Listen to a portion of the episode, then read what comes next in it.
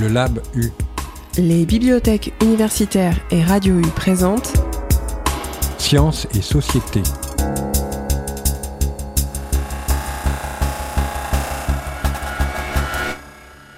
Pourquoi des informaticiens développent des logiciels libres? Pourquoi publier sur Wikipédia? Pourquoi choisir un habitat participatif? Quels intérêts ces personnes, ces communautés trouvent-elles dans ces projets en commun? Au-delà de ces intérêts particuliers, quels sont les intérêts politiques, économiques et sociologiques pour tous de ces communs? Nous poursuivons donc la conversation avec nos invités. Pierre Servin, doctorant en sociologie à l'UBO, membre du LABERS, laboratoire de sociologie de l'UBO, auteur d'une thèse en cours sur l'habitat participatif. Michael Lavenne, enseignant-chercheur en droit à l'UBO, membre du LabLex, laboratoire de droit, auteur d'un article sur la facturation de services de police aux collectivités locales. Et Nicolas Julien, enseignant-chercheur à IMT Atlantique, auteur de Les conditions d'existence d'un commun numérique de connaissances. En dernière partie d'émission, vous pourrez également retrouver notre séquence Les questions du public. Dans le numéro précédent, nous avons demandé à nos invités de définir les communs. Pour ce deuxième numéro du Lab U consacré aux communs, nous nous intéressons aux acteurs eux-mêmes.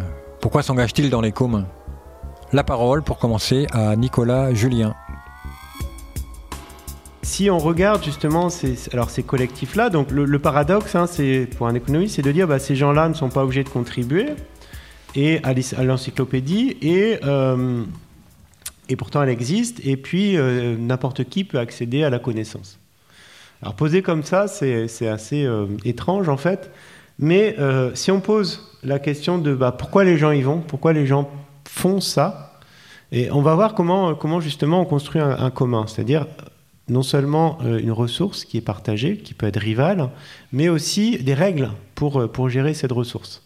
En fait, les gens qui participent à, Linux ou, à Wikipédia ou à d'autres systèmes de, ce genre, leur but, c'est pas du tout, euh, je suis désolé hein, de vous dire ça, mais c'est pas du tout de construire une encyclopédie euh, ou un objet de connaissance qui serait accessible par tous. C'est pas ça leur but. En fait, ils s'en fichent un petit peu de, des gens qui vont les lire. Ils sont contents qu'il y ait de l'audience, et ça, c'est la raison pour laquelle ils vont aller sur Wikipédia et pas sur un autre site, par exemple.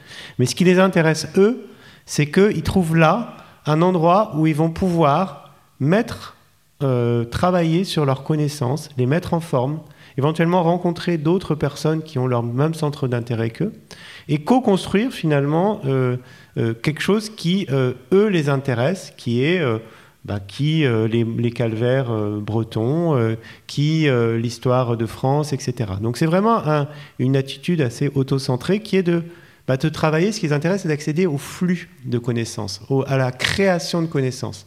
Il y a des gens qui sont passionnés par euh, l'écriture d'articles et ils trouvent là un moyen de, bah, de le faire. Et sur Linux, c'est un petit peu la même chose. Ce n'est pas l'écriture d'articles, mais c'est s'assurer que un système d'exploitation dont ils ont besoin fonctionne bien avec leur machine, leur logiciel, etc., le maintenant. Et puis, il y a évidemment le défi intellectuel. Hein, euh, bah, mettre en place un article, euh, mettre en place du code, c'est compliqué. Intellectuellement, c'est stimulant.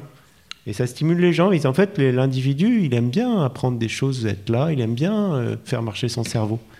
Et c'est ça qui, qui, stimule ces gens-là. Après que ça crée une encyclopédie, bah, finalement, ils sont contents parce qu'ils sont lus. Même si vous ne savez pas qui est derrière, eux le savent. Et ils sont contents de voir que leur article a tant de vues, que Linux est utilisé. Mais, et là, on a bien l'idée d'un commun. C'est-à-dire que ces gens-là vont accéder à une ressource qui va être un peu rare, c'est bah, l'article il n'y a pas 36 000 articles sur la Seconde Guerre mondiale. Les pairs, les, collègues avec qui travailler, avec qui échanger, avec qui... Euh, tout ça, c'est des ressources rares. Et, donc, Wikipédia va gérer cet accès-là. Et c'est très dur, il va empêcher les gens de contribuer. C'est un peu paradoxal, mais c'est difficile de contribuer à Wikipédia aujourd'hui. On va mettre en place des règles pour euh, réguler ces contributions, pour euh, organiser tout ça, pour vérifier aussi que ces contributions sont conformes au projet du projet.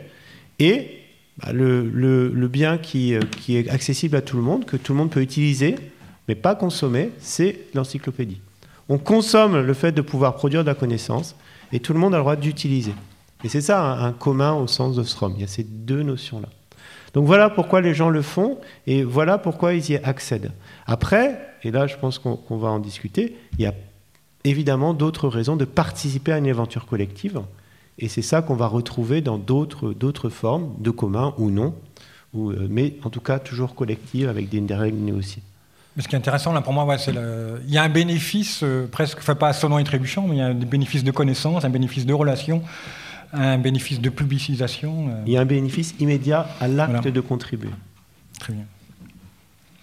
Merci. Euh, Pierre, euh, pourquoi, les, pourquoi des, gens se mettent ensemble pour fabriquer un habitat collectif? Parce que c'est pas facile, il hein, faut trouver l'argent, il faut trouver.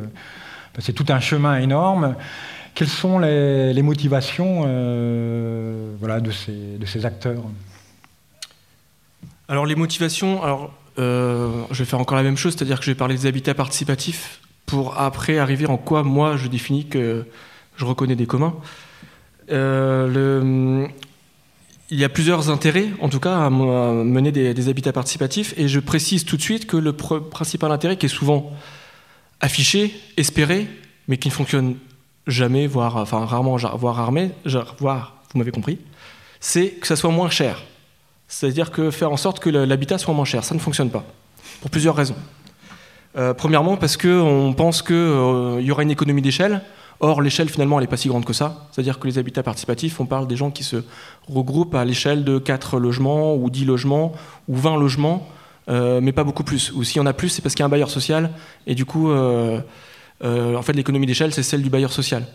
On n'est pas en train de parler des castors ou des qui, construisent d'une manière en série, des mêmes, des mêmes logements euh, voilà, en série, tous pareils, et puis, euh, et puis avec euh, des, comme des bailleurs sociaux qui reproduisent des, logements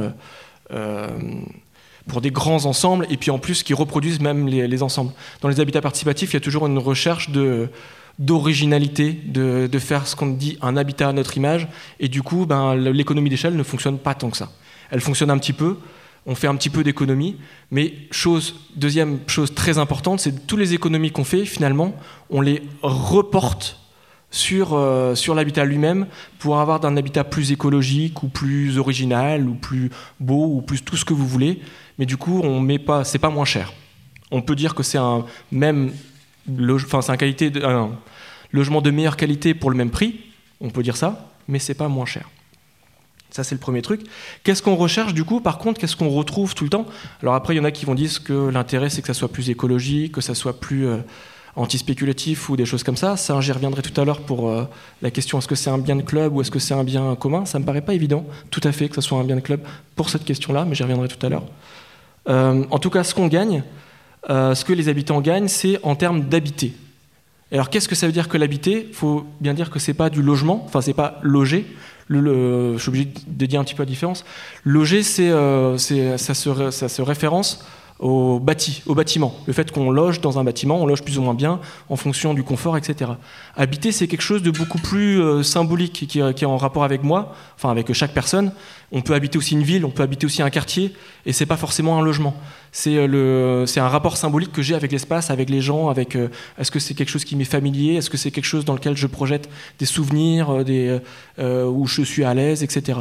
Et en fait, en un mot, qu'est-ce qu'on gagne de plus dans un habitat euh, participatif où on gère plein de relations avec ses voisins immédiats, plein de relations avec les voisins euh, à côté, on essaye de faire des repas de quartier, etc., où on essaye de monter des projets en permanence pour, euh, pour faire des choses avec les enfants, où on essaye de mieux habiter les espaces communs et pas simplement l'espace privé, et, et, on essaye de, de générer formellement et informellement plus de convivialité, et eh ben c'est plus d'habiter.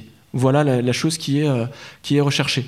On pourrait dire après des, choses plus euh, utilitaires, euh, comme, tu disais, c'est-à-dire que quelque part on pourrait se dire que c'est aussi gagner plus de fierté, plus de, plus de comment dire, de, prestige social. Il y, a aussi des choses comme ça. Ça fait partie aussi de, de, l'habité, parce que on peut pas délier l'habité de l'estime qu'on a de soi-même. Donc tout ça est lié. Et les gens d'habitat participatif sont toujours très très fiers de leur projet voire même, on peut le dire, un peu arrogant, euh, parce que tout ça est très lié. Je vais m'adresser maintenant à, Michael. Euh, alors la question est un peu différente, puisque là on parle de, l'État, mais Donc l'État et la progression du droit vont vers un code général de la propriété des personnes publiques. Donc l'État qui était euh, gardien devient propriétaire. On va aussi vers une extension des, autorisations d'occupation du domaine public. Alors question peut-être naïve, qu'a gagné l'État? Alors l'État, bon. qu'aurait à gagner un État justement à, devenir propriétaire, à, confier à des entités privées euh, la gestion du domaine public dont il est le gardien et non pas normalement le, propriétaire sur la question de, enfin, c'est une question un peu voisine concernant les, les internes. C'est toujours un peu délicat de dire pourquoi quelqu'un fait ce qu'il fait. Euh, oui. il y a toujours, c'est toujours un peu, euh, surtout si on parle de ça, on, aura sans doute des, raisons valorisantes de le dire. Donc pour l'État, c'est c'est compliqué. Moi, je parle, pour être précis, l'intérêt des juristes qui vont dans ce sens-là. Ben, en fait, euh, si on a une position, enfin, concernant le code général de la propriété des personnes publiques, il est adopté en 2006. On est dans un processus de, de, rationalisation de la dépense publique et de restrictions budgétaires grandissantes qu'on connaît toujours aujourd'hui. Euh, l'idée est de dire que euh, l'État dispose d'un domaine qui est extrêmement grand et qui peut être une ressource économique qui n'est pas suffisamment valorisée. Et donc on va revoir les règles de la domanialité publique, à l'époque la domanialité publique, pour euh, permettre aux communes notamment de, de, donner plus d'autorisation d'occupation du domaine public, pour que les entreprises, ce soit plus facile pour elles d'investir, parce que enfin, pour des raisons techniques, les autorisations d'occupation sont toujours précaires. Euh, alors maintenant, sur l'intérêt que l'État a ça, euh, soit on, a une approche qui consiste à dire, bon, bah, en fait, dès qu'il y a un intérêt privé dans la gestion du domaine public, on n'est plus dans l'intérêt général. Et donc, en fait, on est vraiment dans une exploitation économique qui n'est pas d'intérêt général. Soit on considère que l'intérêt économique est d'intérêt général. Et, en fait, ce sont deux manières différentes euh, de voir la même chose. Je vais prendre un exemple du passé, on en parlait juste avant, mais qui me paraît très évocateur. Après la Première Guerre mondiale, donc la France est évidemment complètement cassée du point de vue euh, budgétaire et évidemment, enfin la population, etc. Et euh, les communes n'ont plus un sou, et les communes se mettent à octroyer des avantages fiscaux, ce qu'on appelait à l'époque les droits d'octroi, pour que les entreprises viennent sur leur territoire. Donc ce n'est pas, nouveau, cette affaire-là d'attirer les entreprises. Au début, le Conseil d'État, euh, par exemple en 1918, concernant la société Schneider, dit bah, en fait, les communes ne peuvent pas faire ça parce que euh, l'intérêt économique n'est pas une composante de l'intérêt général. Que la notion de rationalité euh, économique est souvent. elles font assez. comment elle est, elle est au fond de beaucoup de réflexions d'économistes c'est-à-dire l'intérêt bien compris d'acteurs à agir. Est-ce que l'émergence de plus en plus de projets communs comme Wikipédia, Linux euh, et d'autres, d'habitat participatif, etc., est-ce que pour quelqu'un qui fait de l'économie, ça l'amène à se réinterroger sur la notion, cette notion de rationalité, de comportement rationnel pour expliquer le comportement des, des gens qui s'engagent dans des projets économiques? Mais alors, pas du tout. Parce que justement, l'économiste est assez malin pour dire que les gens, ils font des choses pour des bonnes raisons. Voilà. Ça, oui. Et qu'ils ont toujours des bonnes raisons à le faire ou euh, il y a des raisons pour lesquelles ils le font. Ces raisons-là peuvent être économiques, financières, mais pas seulement. Hein? Et donc, les, gens vont faire des choses parce que euh, ça augmente leur utilité, ça leur permet de faire des choses qui euh, qu'ils ont envie de faire ou dont ils ont, besoin. Donc c'est pas, enfin, quand on parle de rationalité, on, dit juste que euh, les gens ils font pas n'importe quoi. Euh, et que s'ils le font, c'est parce qu'il y a des bonnes raisons. Ils peuvent être contraints par des, éléments extérieurs, pour faire toute la sociologie. Ils peuvent avoir des espaces de choix qui sont limités. Mais ce qui les pousse à agir, c'est leur intérêt propre et éventuellement d'autres intérêts qu'ils prennent en compte. Mais ce qu'on veut dire, c'est que c'est rationnel, c'est pas n'importe quoi. Et donc on peut, alors ce que ça veut dire, de, ce qu'on peut aller leur demander, pourquoi ils font ça, et que les gens sont capables d'expliquer pourquoi ils vont, euh, ou on peut observer pourquoi ils font des choses. C'est tout ce qu'on dit. Donc non, les gens font toujours. Si, aujourd'hui on a une explosion ou une augmentation de, bah, du, faire, du faire collectif, euh, des projets collectifs, Ça peut être pour des raisons techniques, c'est plus facile aujourd'hui. On peut plus facilement faire des choses avec le numérique. Pas tout, hein, mais il y a des choses quand même qui sont plus faciles.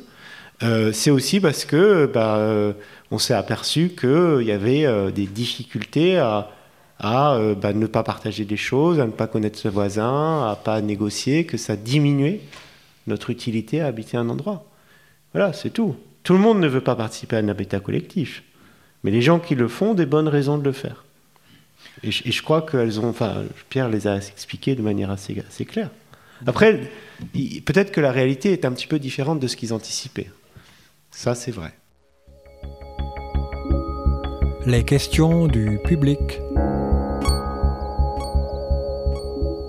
Oui, euh, pour, moi, ce qui est, ce qui est peut-être important et structurant dans cette affaire-là, c'est, je ne suis pas économiste de profession, donc je n'ose pas en parler, mais c'est quand même ce qui circule. Qu'est-ce qui circule entre nous, comme disaient les gens du, euh, du MOS, là, qui sont très, très branchés sur le don et sur, sur le don contre don et ces organisations-là. Et pour moi, c'est euh, un enjeu aujourd'hui de, d'une pression qu'on a pour que ce qui circule, ce soit de l'argent et il y a forcément de l'argent quelque part. Je pense que l'habitat participatif, il y, a, forcément d'histoires dessous. Mais le plus important, c'est bien cette, cette, relation qui s'inscrit entre les gens et qu'ils ont envie de faire perdurer. C'est-à-dire qu'il y a bien don contre don, re, don, etc.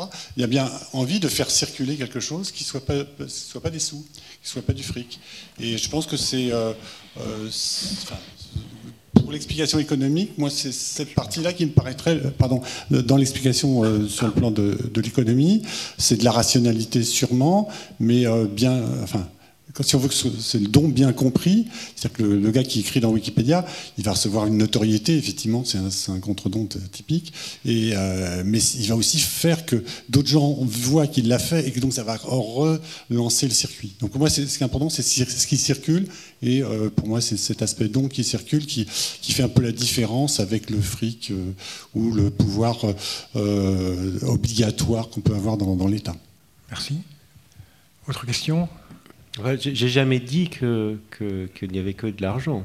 Hein. Un économiste n'intéresse pas qu'à l'argent. Par contre, souvent c'est rassurant pour l'économie de mesurer les choses, avec de l'argent notamment. Pendant longtemps, euh, on s'est basé sur euh, la notion de PIB qui est remise en, question aujourd'hui. À travers les communs, souvent, euh, j'ai le sentiment qu'on parle de choses qui ne sont pas forcément monnayables. Euh, du coup mesurable. Et je pense à l'exemple, enfin, moi je suis bénévole dans un jardin partagé, mais, euh, mais j'ai des amis aussi qui pêchent les ormeaux euh, dans le pays j'ai, et, et enfin, j'en, parlais il n'y a pas longtemps avec Pierre. Et on a fait une très mauvaise pêche, la dernière pêche. Et on s'est posé la question est-ce que la ressource n'est pas captée par des gens qui achètent des licences pour que des gens qui ont les moyens euh, d'acheter des ormeaux euh, à Paris ou ailleurs puissent avoir accès à, cette ressource. Et, euh, et, là, je me suis dit, ah bah oui, c'est quand même bizarre parce que, enfin, pourquoi il y en a si, enfin, si peu consommés par les gens du pays Pagand aujourd'hui, quoi? Donc, enfin, c'est une question que je me pose.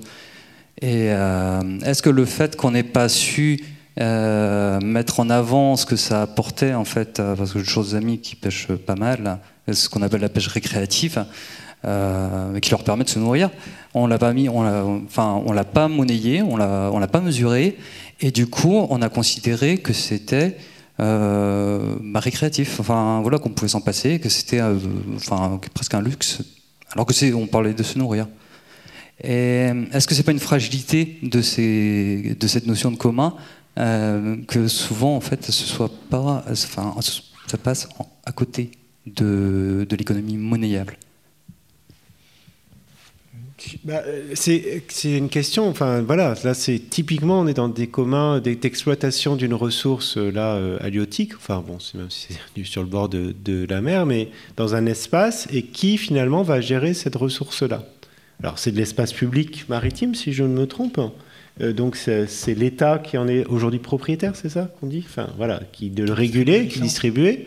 Et donc c'est l'État euh, qui a, dit, euh, ben voilà, euh, on, va réguler ça d'une manière très simple. Ça va être nous qui allons décider qui a le droit de pêcher. Il y a des licences et puis on autorise un petit peu de pêche à pied. Mais est-ce que c'est la meilleure manière de gérer cette ressource? Le fait que certains puissent l'exploiter, pour leur bien. Alors ça peut être pour euh, euh, dégager des revenus financiers ou simplement pour leur plaisir. Hein. Euh, Est-ce que c'est la meilleure manière pour le collectif ou la société que ce- cette ressource-là fonctionne? La gestion des coquilles Saint-Jacques en baie de Saint-Brieuc ou en baie de Brest n'est pas la même. L'État l'a délégué en partie à un groupe de pêcheurs qui, eux, gèrent cette ressource. C'est le seul qui ont le droit de l'exploiter. C'est eux qui gèrent un peu les licences, le nombre de licences, avec Ifremer. Enfin, il y a d'autres institutions qui régulent aussi. Donc, c'est assez compliqué comme jeu. Quelquefois, il n'y a pas d'institution à d'autres endroits.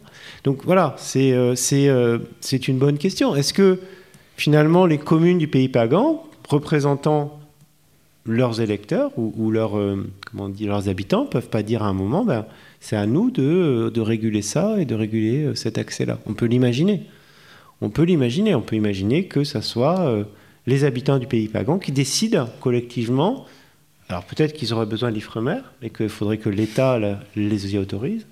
Ben, combien, qui aura le droit de pêcher quoi, combien, etc. On peut l'imaginer. Ça a existé hein, sur d'autres espaces sur, euh, euh, en France. Mais, mais c'est une vraie question, c'est une vraie question. Et, la, la vraie question derrière, c'est de dire, bah, voilà, là, on a une ressource qui est, qui est une ressource, certes renouvelable, mais qui est quand même euh, rivale.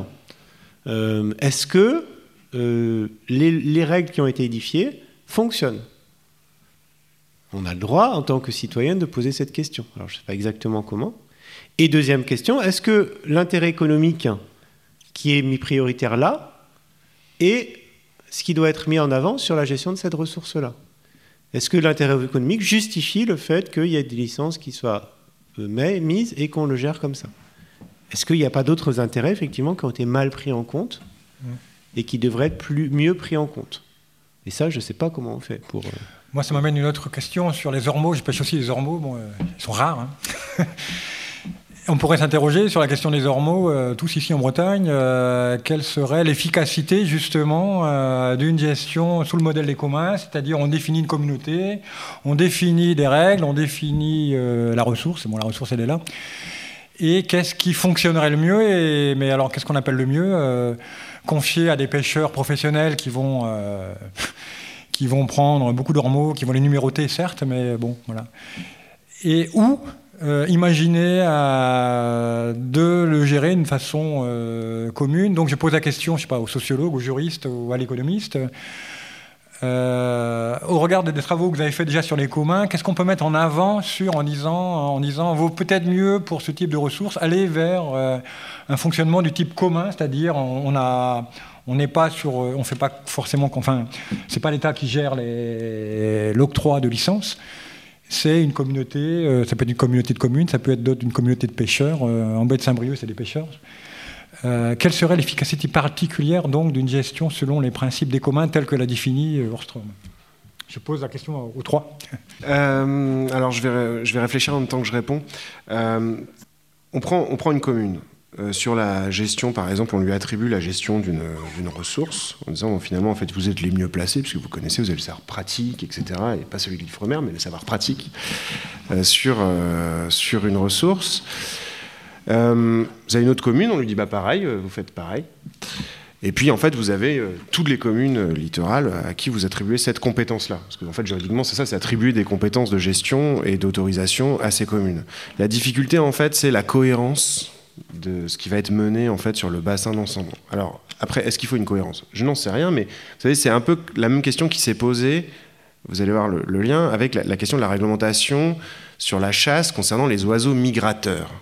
C'est-à-dire que si on ne se met pas d'accord entre les pays sur l'axe de passage des oiseaux, vous pouvez les protéger dans un pays. S'ils peuvent se faire flinguer dans celui d'après, ça ne sert à rien. Donc, et c'est là que ça pose la question d'une structure au-dessus euh, qui va euh, gérer ça. Alors, c'est pour ça, après, sur le, la modalité, on peut imaginer au niveau communal une, compétence d'instruction, enfin, comme on peut imaginer en matière de permis de construire, une compétence sur l'octroi des autorisations, et puis, euh, en fait, un contrôle a posteriori pour vérifier que toutes les autorisations qui sont données le sont quand même dans une certaine cohérence. Ça pourrait être envisagé ce genre, ce genre de choses. Mais après, c'est toujours pareil, c'est, c'est- enfin, ça, ça aurait des désavantages, mais ça présenterait au moins l'inconvénient de, d'avoir, un, on va dire, un savoir communal, quoi, et donc commun.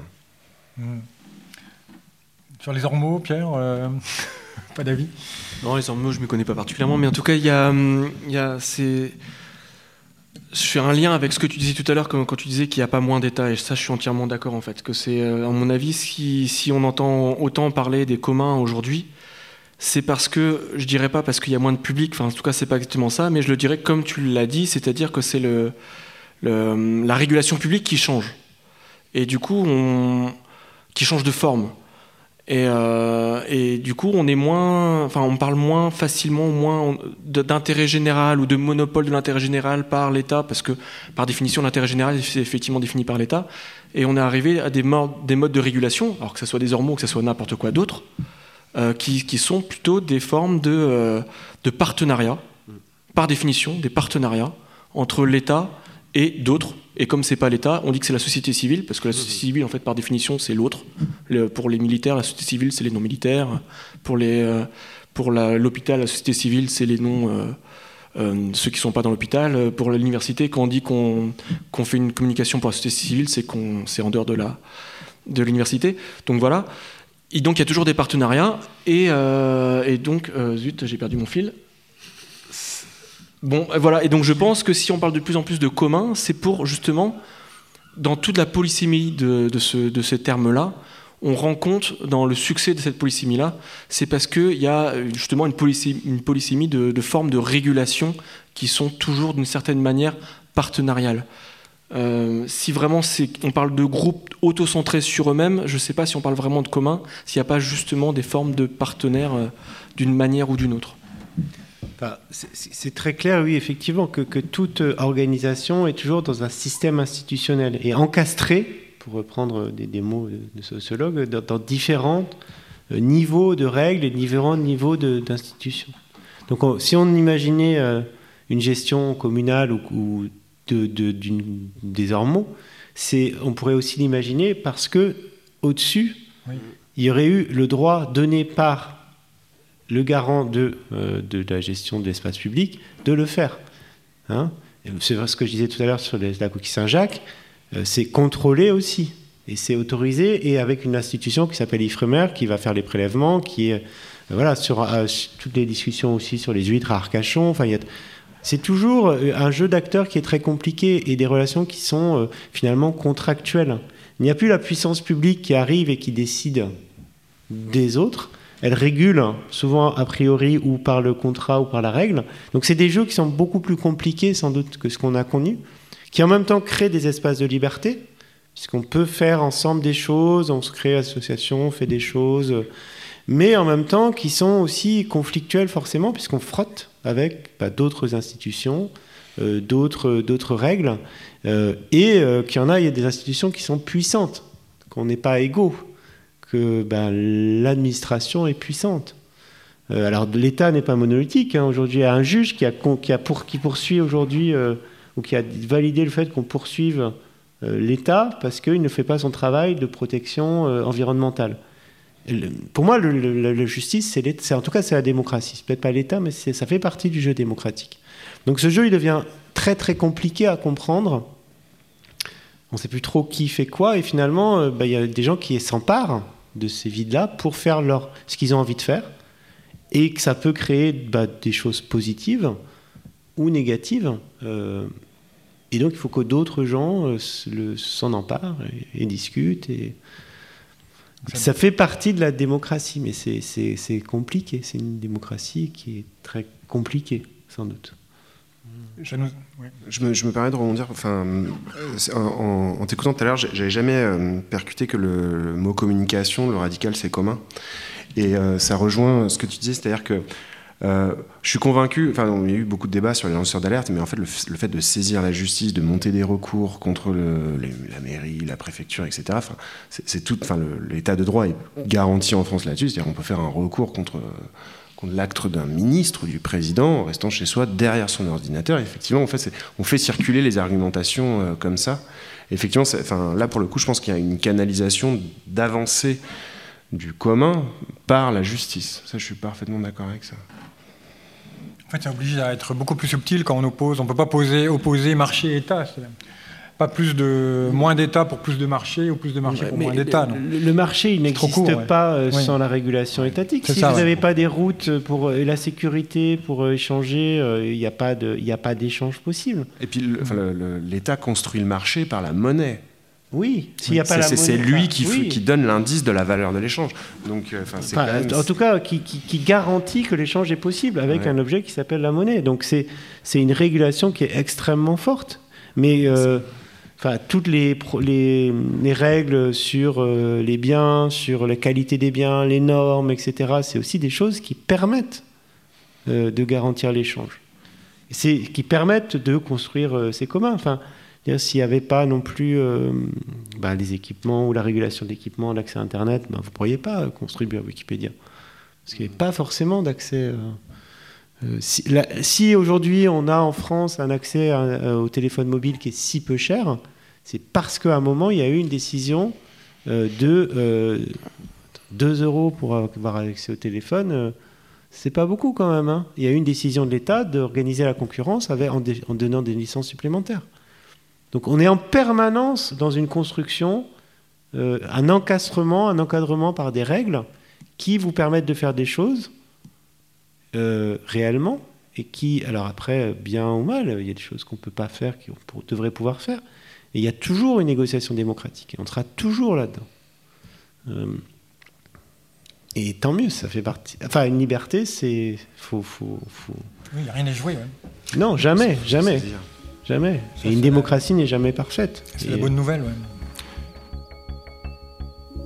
Merci à Pierre Servin, doctorant en sociologie à l'UBO, à Michael Lavenne, enseignant-chercheur en droit à l'UBO, et à Nicolas Julien, enseignant-chercheur à IMT Atlantique. Nous les retrouverons dans le prochain numéro du Lab U. Dans cette dernière émission consacrée au commun, nous explorerons l'intérêt pour tous de la création de communs. Vous pouvez retrouver cette émission en podcast sur le site de Radio U et sur la page des bibliothèques universitaires de l'UBO.